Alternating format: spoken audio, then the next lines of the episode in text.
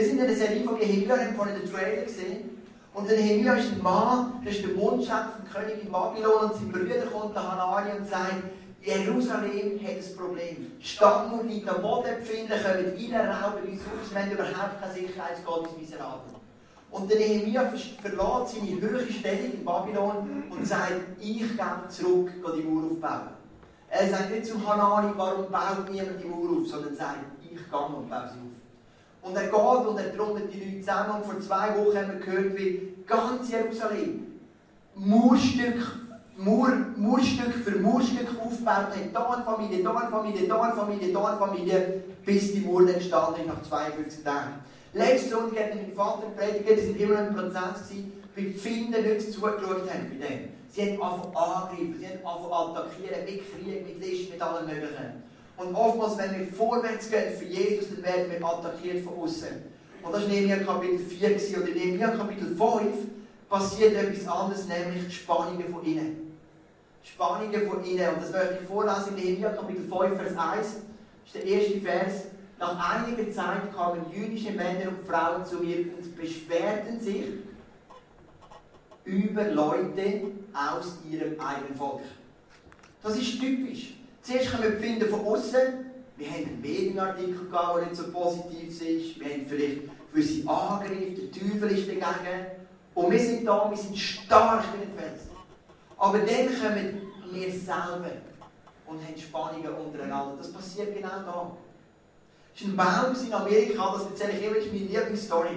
Und der Baum der ist mehrere Tausende von Jahren alt und der Baum hat alles überlebt, was du kannst überleben. Hurricanes, Erdbeben, alles.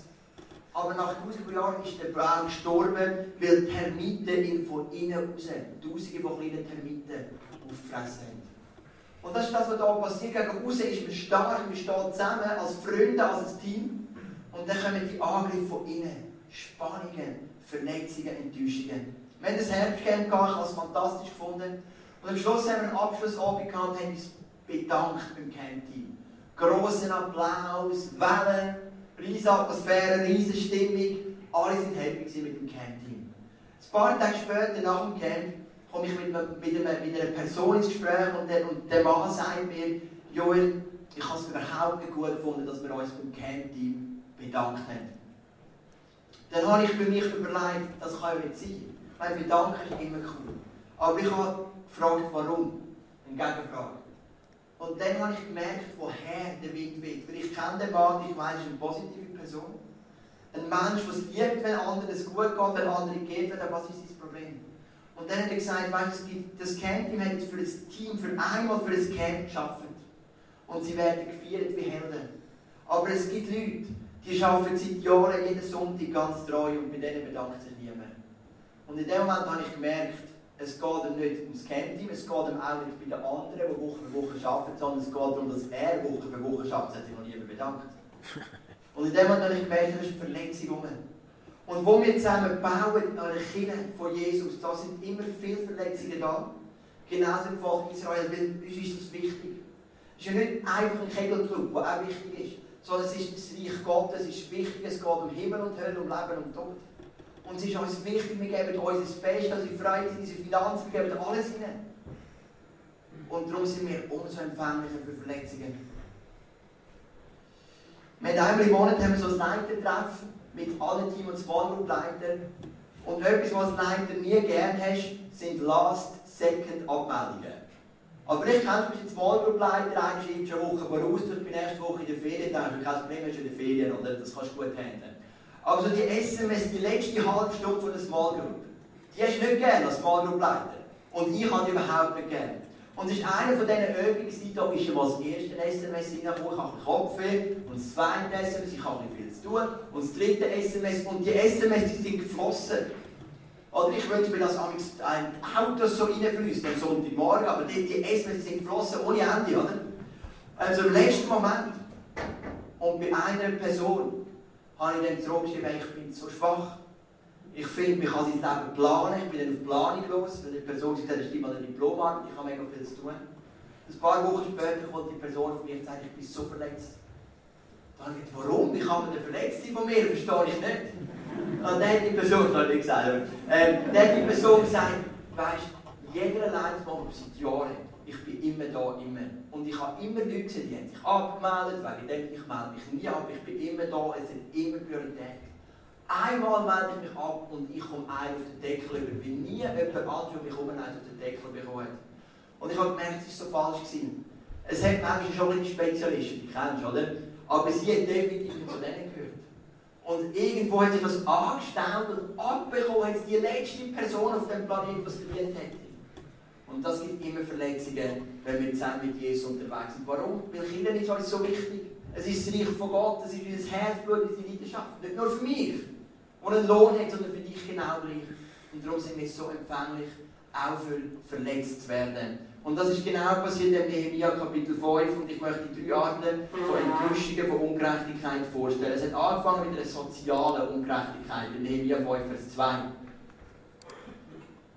Die einen klagten, wir haben viele Söhne und Töchter und brauchen mehr Getreide, sonst können wir nicht überleben. Also die Finanzen sind nicht super verteilt, die einen viel die anderen können überleben. Und das hat in die Mauer, die Gemeinde, wo wir haben ja gehört, das Volk Israel hat eine Mauer gebaut und im Neuen Testament nimmt der Petrus das Bild auf und sagt, es in der Mauer besteht aus lebendigen Stein. Und die Mauer, das sehen wir auf dem Bild, die hat einen Riss bekommen. Der erste Riss. Dann im Vers 3 kommen Menschen mit effektiver Existenzangst. Also es baut er noch weiter auf. Andere sagten, wir mussten unsere Felder, Weinberge und Häuser verpfänden, um während der Hungersnot Brot kaufen zu können. Also die gehen schon eins weiter, wirklich Existenzangst, sie müssen ihr Sachgut, ihr Materielle verpfänden, um überhaupt überleben. Andere haben massive Finanzprobleme, in Vers 4. Und wieder andere beklagten sich, wir mussten uns Geld leihen, um dem König die Steuern auf unsere Felder und Weinberge bezahlen zu können. Also du merkst, die Menschen haben gekämpft, Schulter an Schulter an dieser Mauer, haben gebaut, haben Angriff abgewehrt und plötzlich haben sie gemerkt, hey, das ist ja nicht fair. Mein Nachbar hat seine Villa, sein Ferrari und ich muss mein Haus verpfänden, ich muss mir Geld auslehnen, ich bin massiv verschuldet und es ist eine totale soziale Ungerechtigkeit aufgekommen. Im Vers 5 wird sie noch auf Spitze getrieben. Wir gehören doch zu demselben Volk wie die anderen Juden. Unsere Kinder sind nicht weniger wert als ihre und doch müssen wir unsere Söhne und Töchter als Sklaven verkaufen. Einige unserer Töchter sind schon in ihrer Gewalt. Wir sind machtlos, denn unsere Felder und Weinberge gehören ja ihnen. Wir reden doch nicht darüber, dass ihre Söhne und Töchter müssen fremde Völker verkaufen. Sie haben es im Volk Israel einander verkauft. Die einen haben Leute und haben ihre Söhne und Töchter anderen als Sklaven verkauft und mit denen haben sie Schulter an Schulter die Mauer aufgebaut. Am Anfang hat die Vision von dieser Mauer, die Freude von dieser Gemeinde, die Vision von diesem Erfolg alles überdeckt. Aber irgendwann ist es aufgebrochen. Und du baust Schulter an Schulter mit einem, und du weißt, du kannst meinen Sohn als Sklavin verkaufen. Und die ganze soziale Ungerechtigkeit ist aufgekommen. Die ganze Verletzung, die ganze Enttäuschung. Und die Angriffe von außen, die wir letzten Sonntag darüber predigt haben, sind sicher eine Herausforderung gewesen. Aber die grösste Herausforderung sind immer die Angriffe von innen. Von Brüdern und Schwestern, die zusammen am gleichen bauen. Und das ist passiert in Nehemiah Kapitel 5. Und dann finde ich spannend die Reaktion von Nehemiah. Am Nehemiah ist das nicht egal. Der Nehemiah können sagen, wie geht es um die Mauer? Mein Auftrag ist Mauer. Mauer muss stehen. Soziale Probleme, das kann ein anderer lösen. Schließlich haben wir Propheten und Priester und die einen haben ein bisschen mehr Hirtenbegabungen, die sollen um das schauen. Aber der Nehemiah steht auch und sagt, mir ist das nicht egal. Und das lesen wir in Vers 6. Als ich ihre Klagen hörte und von dem Unrecht erfuhr, wurde ich sehr zornig. Und ich möchte dir etwas sagen. Wenn du Ungerechtigkeit erlebst in deinem Leben, Missbrauch, Verletzung, vielleicht Scheidung, Betrug, Verrat, Ungerechtigkeit im Leben, Gott ist es nicht egal. Und mir ist es auch nicht egal. Am Nehemiah ist es auch nicht egal gewesen. Der Nehemiah hat seine Mauer für ein, paar Sekunden auf die Seite geschaut und hat gesagt, halt, bevor wir seine Mauer weiterbauen, das können wir nächsten Sonntag, machen wir ein bisschen Selbsttherapie. Es gibt im Moment Sachen, die haben höhere Priorität, es gibt Leute, die werden ungerecht und mir ist es nicht egal. Und vielleicht bist du da heute Morgen, du bist ganz tief verletzt von Menschen. Von Menschen, die genau wie du von je, mit Jesus unterwegs sind. Von Menschen, die du, wo, wo, wo du liebst und sie lieben dich. Du bist auch verletzlich. Es ist Gott nicht egal und es ist mir nicht egal. Verletzung ist etwas Menschliches. Aber Gott wünscht sich ein wiederhergestelltes Herz. Wenn ich so etwas höre, dann lösen sie mir etwas aus. Ich werde traurig. Und ich möchte von einer ganz kleinen Verletzung erzählen, die ich in meinem Leben vor einigen Jahren. Es ist etwas, du kannst dir nicht vorstellen, wie klein. Es ist schon fast peinlich. Aber es ist gross geworden in meinem Leben. Wir gehen ja immer einmal im Jahr mit allen ICF-Pastoren in die Ferien. wir sind ja dieses Jahr in der Türkei gewesen, Montag bis Freitag gerade diese Woche. Wir haben eine geniale Zeit, haben ein schönes Hotel, coole Seminare, coole Teachings. Wir haben eine Bar gehabt, wo wir ab und zu das Cola zusammen getrunken haben. Äh, es pokert. Mit Verlust von der Woche ist 5 Euro, liegt auch noch in Grenzen. Ähm, wir haben eine super Woche gehabt. Aber vor ein paar Jahren waren wir auch dort gewesen, und wir haben miteinander Minigolf gespielt. In anderen Hotel, aber auch so in der Pastorenferien. Und wie wir halt sind, Pastoren sind immer Competition, jeder will gewinnen, jeder will ein bisschen der Größte sein, oder? Man natürlich so, darum lernen wir so viel Demut. Und äh, wir, wir, wir, sind, also ich bin auch einer von denen, ehrlich gesagt, uh! der Pastoren sind, sagen wir, wir gehen Minigolf spielen, sagen wir, es braucht einen Anreiz. Darum haben wir gesagt, jeder gibt 5 Franken in den Pot. And the winner takes it all. Also der Gewinner gewinnt alles. Und ja, ich bin jetzt eigentlich bin so, ich würde sagen, relativ gut im Minigolf, aber nicht absolute Spitze. So bei der besten, beim besten Drittel so ungefähr. Und ich bin doch einer, das könnte ich holen, oder? Das sind dann doch, wenn 10 mitspielen, 50 Franken, das cooles Geschenk für meine Frau, für meine Söhne oder was auch immer. Und ich habe angefangen zu spielen, wir haben so kleine Gruppen gemacht. Und ich habe das nicht oft, aber also an dem Tag ist es einfach geflossen wie von allein. Ich hätte mich nicht die Augen verbinden und ich hätte, ich das einfach gegangen. Ich habe das gespürt, ich habe das Intus gehabt. Und wir waren das Türgrüppli, ein bisschen für uns, andere Grüppli. Und in der Mitte haben wir mal verglichen und ich bin weit vorne. Gewesen. The winner takes it all. Ich habe Abba schon gehört im Hintergrund. The winner takes it all. Und ich das ist mein. Und dann kommt ein Leiter zu mir, so ein organisatorischer Leiter, ein Pastor, und sagt, hey Joel, ich habe das Gefühl, du beschissest. Im vollen Ernst. Im vollen Ernst. Nein, das nicht, im vollen Ernst, ich habe das Gefühl, du. Und du musst etwas wissen, ich bin ein Sportmann und ich habe meine Stärken meine Schwächen, aber im Spielen bescheisse ich nie. Weil das nachgefallen ist. Ich will ja, ich will ja gewinnen, weil ich der Beste bin, will ich bescheisse. Also ich, ich, nicht, ich habe als Kind nie beschissen, als Teenager, also ich habe viele Söhne im Leben, aber ich habe nie beschissen, wir spielen nie. Das könnte mir nie in Sinn, ich könnte das nicht geniessen. Ein Sieg. Mache einem Sponsorenlauf keine Abkürzung. Ich lege den Finnerball rundum. Du musst keine Angst haben, der Sponsor ist schön rundum. Kein Millimeter. Gehe ich rein. Keine Kurve wird geschnitten. Das nimmt mir nicht. Hey, und das hat mich so enttäuscht. Ja, ich habe schon gemerkt, es ist fast unrealistisch, wie gut ich heute bin. Und ich weiß auch nicht, warum ich so einen Flow gehe. Ich bin sonst auch nicht so gut. Mich hat das getroffen. Und in dem Moment, wenn mir das gesagt hat, ich habe nur noch schlecht gespielt. Ich habe es nicht verarbeitet. Und ich habe nichts gewonnen. Du Winner takes it all. Ich war ein anderer, nicht ich. Und das habe ich mitgetragen und mitgetragen. Die ganze Zeit. Und ich gegen Ende habe ich den Mut gehabt, bin zu dem Mann hin und habe gesagt, wie um alles in der Welt kommt dir in den Sinn, dass ich schiessen kann. Dann hat er mir gesagt, erstens, ich habe schon von Pastoren gehört, die haben geschissen. Dann habe ich gesagt, das kann ja ich nicht dafür. Und dann hat er gesagt, wenn sie das Türgrüppli und weil ich so gut bin, einen Witz gemacht, was man dann gefunden hat, und er hat gemeint, es sei kein Witz, er hat gesagt, der Joel, der schießt im Fall. Darum ist es so gut, er das ein bisschen wörtlich genommen. Und wir haben das können bereinigen. Aber manchmal harmlos. Aber das stresst und belastet dich als Gefühl, ich ich schieße. Und ich habe es so unfair gefunden und meine Leistung ist so hinab. Und manchmal, wenn uns etwas verletzt, dann, werden, dann geht so vieles Bach ab. Wir können das nicht bringen, was Jesus für uns vorbereitet hat. Wir können nicht mit diesen Gaben wachsen und nicht beraten. Wir können die Segnungen annehmen, weil die Verletzung so viel blockiert. Es ist wie bei einem iPad. Plötzlich ist die Batterie leer. Eine Verletzung, die wir nicht bereinigen, die wir wuchern lassen. Und die Batterie ist leer. Und dann habe ich gemerkt, die ganze Mauer, alle Angriffe von außen, es ist nichts wert. Der Stecker ist gezogen, wenn wir die internen Verletzungen nicht angehen. Und es ist dem Nehemiah nicht egal,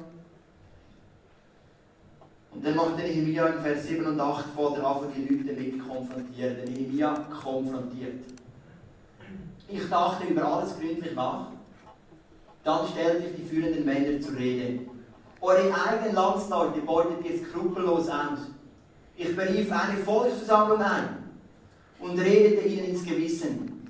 Menschen aus unserem Volk sind von fremden Völkern zu Sklaven gemacht worden. Wir haben von ihnen so viele wie möglich freigekauft. Und jetzt habt ihr eure eigenen Landsleute zu Sklaven gemacht. Das versteht ihr? Die Schizophrenität von, der, von, von dem Akt. Hm. Zuerst am fremden Volk freikaufen und dann innen dran wieder versklaven. Sollen wir sie nun etwa von euch zurückkaufen? Darauf wussten sie keine Antwort und schwiegen. Verletzungen passieren. Ich rede immer mit Leuten, die Menschen, die begeistert sind von Jesus, Menschen, die begeistert sind von Gott, von der Bibel, und sie gehen in keine Kirche mehr. Obwohl die Bibel uns ja klar sagt, dass es elementar wichtig ist für unser gemeinschaftliches Leben, für unser Wachstum im Glauben. Und ich frage mich, warum. Und ich merke, es gibt zwei, drei Hauptgründe. Der eine Hauptgrund ist der, dass die Leute den Glauben verloren haben. Sie sagen, du, irgendwann habe ich das hinterfragt, ich habe dem glauben, ich bin gestorben, verstanden, irgendwo hat es keinen Sinn mehr gemacht und sie gehen. Und das ist schon logisch, verstehe ich, wenn wir den Glauben überlegen, die Leute würden sagen, würde ich nicht ewig da bleiben. Aber dann gibt es eine riesige Gruppe von Menschen, die sagen, ich bin verletzt von Menschen. Ich bin verletzt von Leuten, darum gehe ich nicht mehr. Die Kirche hat mich verletzt, der Pastor hat mich verletzt, der Small Group Leiter hat mich verletzt, der Worship Leader hat mich verletzt, ähm, wer auch immer. Irgendjemand hat mich verletzt.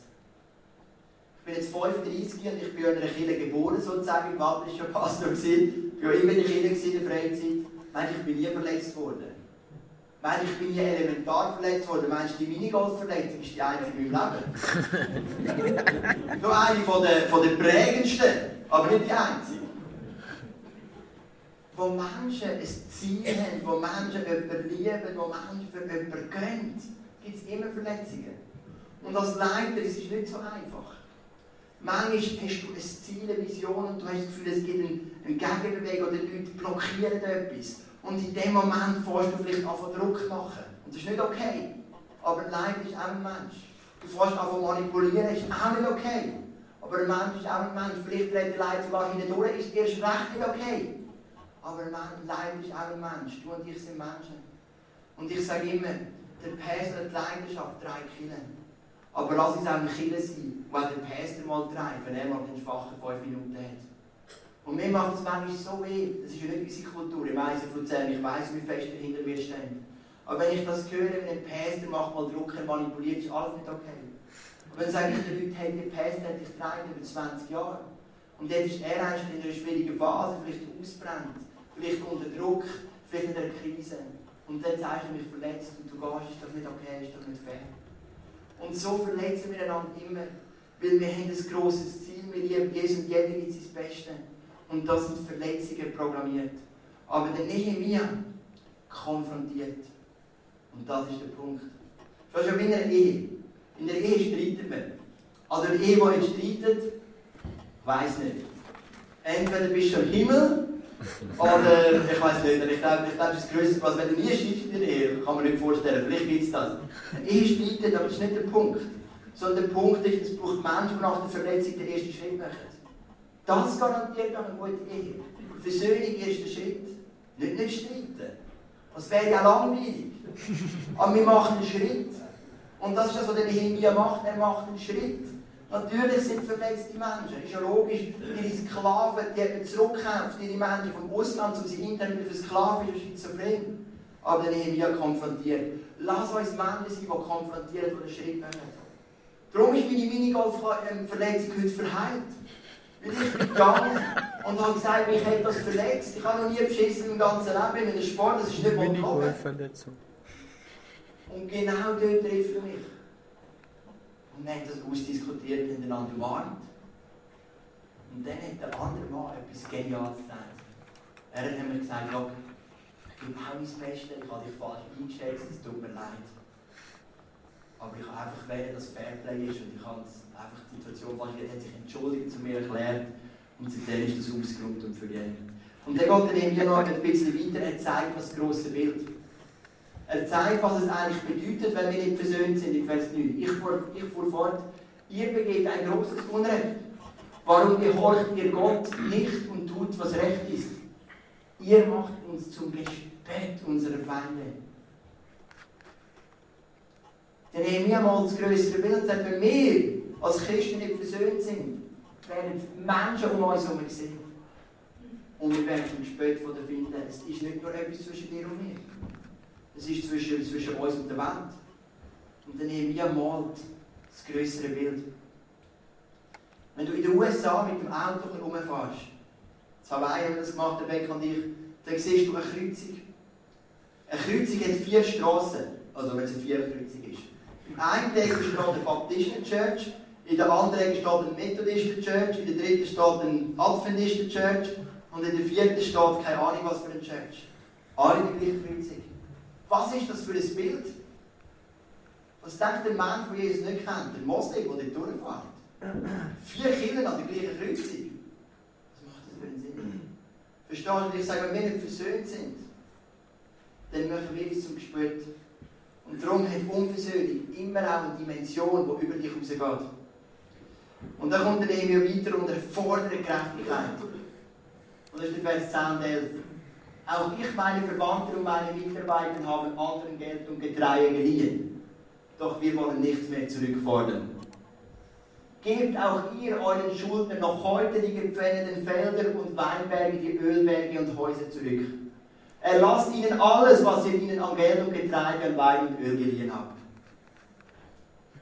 Und ich lass uns einen reinen Tisch machen.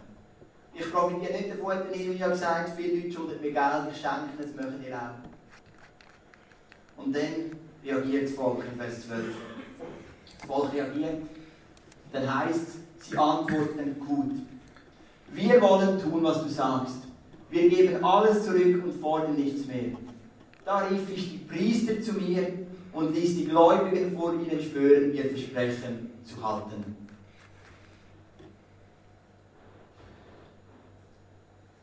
Das Problem ist abgewehrt. Die Schlacht ist geschlagen. Der Nehemiah mit seiner Weisheit ist eingestanden, er hat das ausdiskutiert, oder diskutiert vor allem, er hat Tarif durchgegeben die Leute haben mitgemacht, sprich das Volk. Und der Tempelband können weitergehen. Spricht auch für die Menschen, die Leute hatten, Kinder versklavt, dass sie eingestanden haben, das ist falsch, wir geben es zu. Weißt du, wie oft weißt du, dass du etwas Unrechts machst, aber du versuchst, es wegzuerklären? Vielleicht findest du sogar einen Bibelvers, findest du für jeden Seite, findest immer für alles einen Bibelvers. Aber die Menschen, die stehen an und sagen, das stimmt. Und ich rechne das ihnen hoch. Die haben genau die gleiche Mitbeteiligung an erfolgreichen Urbau, wie die, die können klagen Die, die etwas unrecht machen, sagen, das stimmt, das ist unrecht. Okay, das tut mir leid.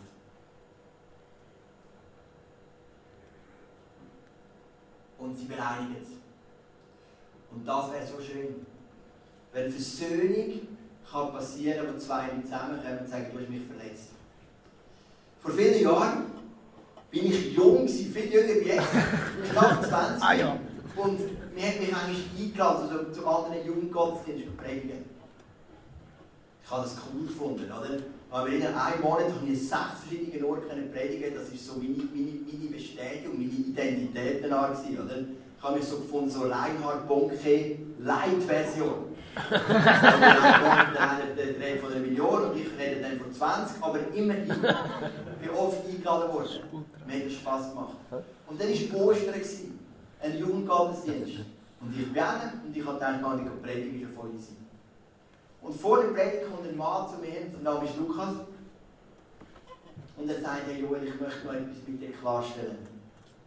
Ich kann mir gar nicht überlegen, er sagt, in diesem Jugendgottesdienst werde ich immer eingeladen, er war auf einer anderen Kirche, werde ich immer eingeladen, wenn sie ein grosses Event haben. Weihnachten, Ostern, was auch immer. Und damals haben sie gesagt, es ist Ostern, wir müssen den Besten haben, der verfügbar ist, wir müssen Joel holen. Und das hat mich so verletzt. Plötzlich du und ich. Und das ist, ich bin dort und gesagt, Shampoo, Hut ab, Respekt, dass du das sagst. Weil mich hat es ja nicht blockiert, ich habe es nicht mal gewusst. Aber er lässt etwas Freies im Herzen. Verstehst du? Er will etwas an. Er sagt, ich lade doch nicht zu, dass die Enttäuschung mich blockiert. Er kommt zu mir.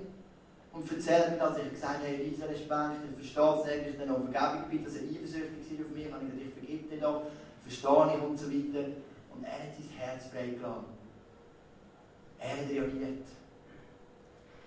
Hey, lass uns eine Kinder sein, die reagiert.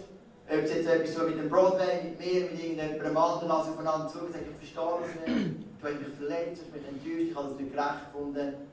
Lass uns auf Menschen zugehen, in der Kirche, nicht in der Kirche. Lass uns um Vergebung bitten. Das hat so eine Qualität. Und dann passiert Folgendes, das ist ein anderes Bild, das ich mitgenommen habe. Es gibt ein Bild, es gibt eine Mauer ohne Riss.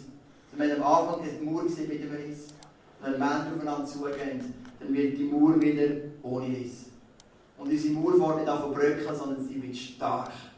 Und genauso wie die Wand die Uneinigkeit erkennt, haben wir gesehen, Vers 7 glaube oder 8, heisst es in Johannes Kapitel 17, wird die Welt unsere Einigkeit erkennen.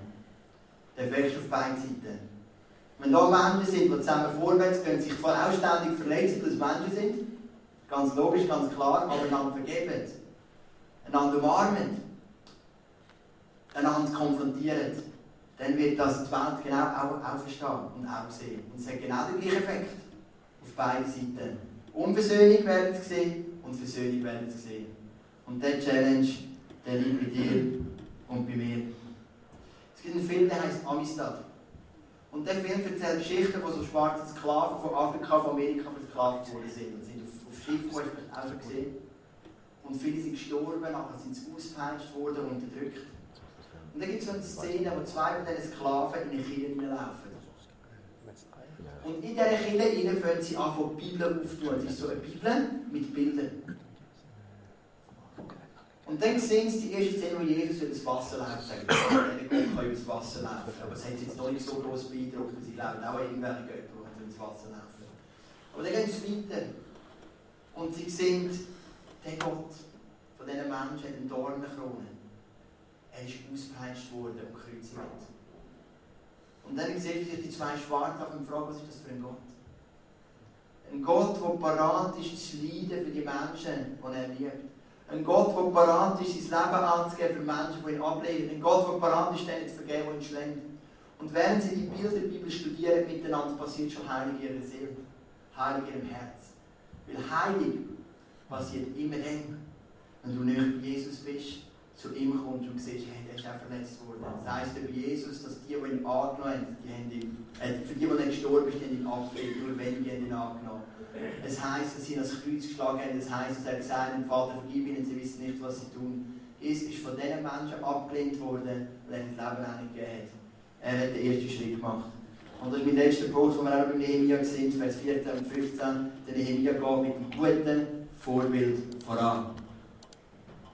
Meine Vorgänger hatten sich am Volk bereichert, der Nehemiah wird den Statthalter. Sie hatten nicht nur Brot und Wein von ihm verlangt, sondern zusätzlich noch 40 Silberstücke pro Tag. Auch ihre Mitarbeiter beuten das Volk aus. Das war die Leidenschaft vor Nehemiah.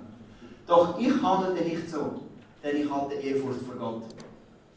Ich setze meine ganze Kraft daran, beim Bau der Stadtmauer Jerusalems mitzuhelfen. Und auch alle Männer, die für mich arbeiten, waren beteiligt. Keiner von uns kaufte für sich selbst Land. Der Nehemiah hat Vorgänger gehabt, das Volk ausgebeutet haben. Sklavenhalter. Darum war überhaupt der Spirit in dieser Stadt drin. Der Nehemiah hat auf alles verzichtet. Er schreibt später noch in dem Abschnitt, dass er alle führenden Leute, 40, ich glaube 40 oder 50 Leute, wöchentlich eingeladen hat, alles selber gezahlt hat. Er mit einem guten Vorbild voran. Und wenn du verletzt bist, wenn du ungerecht behandelt worden bist, mach du den ersten Schritt. Manchmal, wenn ich mit Leuten rede, dann merke ich, dass sie sagen, jemand anderes soll den ersten Schritt machen. Aber so funktioniert es nicht. So funktionierst du, wenn du ein Konsument bist. Aber wenn du ein Jünger bist, ein Nachfolger bist, machst du immer du den ersten Schritt. Warum? Weil Jesus auch den ersten Schritt gemacht hat auf Menschen. Genau darum. Es geht nicht anders. Ich sage nicht, das ist easy. Es ist ein Preis, den dein Glauben zahlt. Aber auch wenn es zum hundertsten Mal ist, das es kommt nie etwas mehr, du machst immer den ersten Schritt und das hat Jesus auch gemacht. Der Nehemiah hat gemacht, das Vorbild. Ich möchte Schluss zu einer Story erzählen, nicht eine positive, sondern eine traurige. Und dann natürlich noch positiv und ermutigend aufhören. Da ist ein Ehepärchen gekommen, das war ein Pärchen, noch kein Ehepärchen. Schon lange, lange her auch. Und sie hat mir gesagt, hey Joel, könntest du uns trauen? Dann habe ich die zwei an und dachte, mal, sieht noch gut aus, sympathisches Bärli, ähm, wir lassen uns treffen. Dann haben wir abgemacht. Dann habe ich gesagt, erzähl ein bisschen. Und was erzählt, habe ich gemerkt, sie sind nicht versöhnt mit den Eltern von der Frau. Da habe ich gesagt, ich traue euch gern, aber ich möchte ein Gespräch machen. Ihr zwei, die Eltern von der Frau, ich und wenn ihr kann jemand anderes dabei sein. Und dann haben sie gesagt, nein, wenn wir nicht, weil die Eltern sind gegen uns, sind gegen die Hochzeit. Dann habe ich gesagt, für mich ist nicht der Punkt, wie Eltern das sehen. Ich möchte das Gespräch, ich habe die Eltern gar nicht kennt, ich habe gewusst, die wollen das Gespräch auch. Und wenn sie gegen mich schiessen, stehe ich auch noch verteidigt euch, aber ich möchte das Gespräch an dem Tisch. Ein paar Wochen später sind sie gekommen und haben gesagt, wir haben jemand anderes gefunden, der uns traut. Ich kann man auch so lösen. Sie sind geheiratet und vor ein paar Wochen können sie sich geschieden haben. Und der Punkt ist der, du setzt immer etwas mit deinen Entscheidungen. Die Entscheidung, ich möchte keinen Schritt machen auf die Eltern, ist eine Entscheidung, ich bin nicht bereit, den ersten Schritt zu tun. Das Elternrecht ist gar nicht der Punkt. Aber ein Versuch wäre es wert gewesen. Ein Versuch ist wichtig. Und ich muss ehrlich sagen, wenn ich das gehört habe, mich nicht überrascht. Obwohl es natürlich anders gehofft dass schon lange Augen verloren, keinen Kontakt mehr gehabt, habe ich direkt von ihrer Erfahrung hindurch. Aber Versöhnung passiert immer mit Menschen, die den ersten Schritt machen, die anfangen und das ernst nehmen. Und ich stelle mir eine Kinderkultur vor, von Menschen, die den ersten Schritt machen. Verletzungen gibt es immer. Ich kann dir kein Rezept geben, wie sie mich verletzen. Wenn du verletzt kommst, bist, vielleicht mal von einer anderen Kirche da rein und denkst, da passiert es nicht, sorry. vielleicht wird irgendwo in Kambodscha eine Pille hergestellt für das, äh, Anti-Verletzungspille, also ich habe keine Ahnung. Aber das Rezept habe ich in der Bibel nicht gesehen und sonst nicht. Ganz im Gegenteil. Die Bibel erzählt eine Geschichte von verletzten Menschen. Die Hannah beispielsweise hat keinen Sohn kein Kind. Die andere Frau von ihrem Mann hat ständig Kind gehabt, ohne Ende. Wir lesen von dieser Verletzung, von dieser Enttäuschung. Ganz Geschichte von Verletzung, von Enttäuschung. Den Unterschied kann nicht machen, indem man andere Menschen verletzt. Vielleicht schon mit der Zeit und sich unser Charakter bildet. Aber den Unterschied machen wir, indem wir konfrontieren und versöhnen. Und das ist der Punkt. Ich wünsche mir eine Kirchenkultur von der Versöhnung, von der Offenheit, von der Transparenz. Was ich heute machen heute Morgen, ich werde beten und dann singen wir drei Songs in unserer genialen Band. Der Reto Susi, Marian und ich, wir stehen auf dieser Seite, zwei Frauen, zwei Männer und beten für dich. Wenn du merkst, du brauchst Heilung im Herzen. Versöhnung, vielleicht auch Ungerechtigkeit, die dir erfahren ist. Du einfach merkst, dass in einem Bereich ist dann gesund. Vielleicht bevor du zu der anderen Person gehst und konfrontierst, kannst du auch zu uns kommen und beten. Vielleicht haben wir sogar ein Wort der Prophetie für dich. Vielleicht brauchst du auch einfach mal die Begegnung mit einer Situation. Du bist ja nicht nur immer von Menschen verletzt, manchmal auch von Gott oder von einer Situation. Die, kannst du weniger, die Situation kannst du weniger klar konfrontieren. Und wenn du merkst, du hast etwas in meinem Herz, das nicht gesund ist, dann komm doch zu uns ins Gebet. Wir würden so gerne für dich beten, dass Jesus dein Herz gesund macht. Dass Jesus dein Herz wiederherstellt. Dass du kannst dein volles Potenzial entfalten dass du in der Leidenschaft dranbleiben zu Jesus, dass du Jesus kannst lieben mit allem, was du hast, dass du in sein Reich kannst investieren dass du selber kannst aufblühen und dass du dich auch selber kannst lieben Liebe deinen Nächsten wie dich selbst. Versöhnung oder Unversöhnung nimmt die Liebe zu dir selber ist auch gut. Komm ins Gebet, also du darfst, musst nicht, ich will es nicht befehlen, aber du bist herzlich eingeladen ins Gebet zu kommen und beten wir für ein gesundes Herz. Psalm 147, Vers 3. Er heilt den, der innerlich zerbrochen ist und verbindet seine Wunden. Jesus, du siehst viele Leute da drinnen, wir sind vom ICF und sagen, ja, gehst Leute, die reinschauen, alles genial. Aber ich bitte, dass wir als Family eine Kultur haben von Vergebung, von Konfrontation, vom ersten Schritt. Warum erste Schritt? Weil du hast den ersten Schritt gemacht, Jesus, und für das danke ich dir von Herzen. Jesus, das heisst, dass Männer dich abgelehnt haben. Für die bist du gestorben. Es heisst, dass Männer dich geschlagen haben. Für die bist du gestorben. Das Volk Israel hat gesagt, kreuzige ihn. Und du hast ihnen den Weg gegeben zum Vater. Das ist Gnade mal Gnade mal Gnade. Erster Schritt. Und Jesus, es gibt Menschen, die sind verletzt in ihrem Herzen. Von Menschen, von Situationen von dir. uns selber kaputt.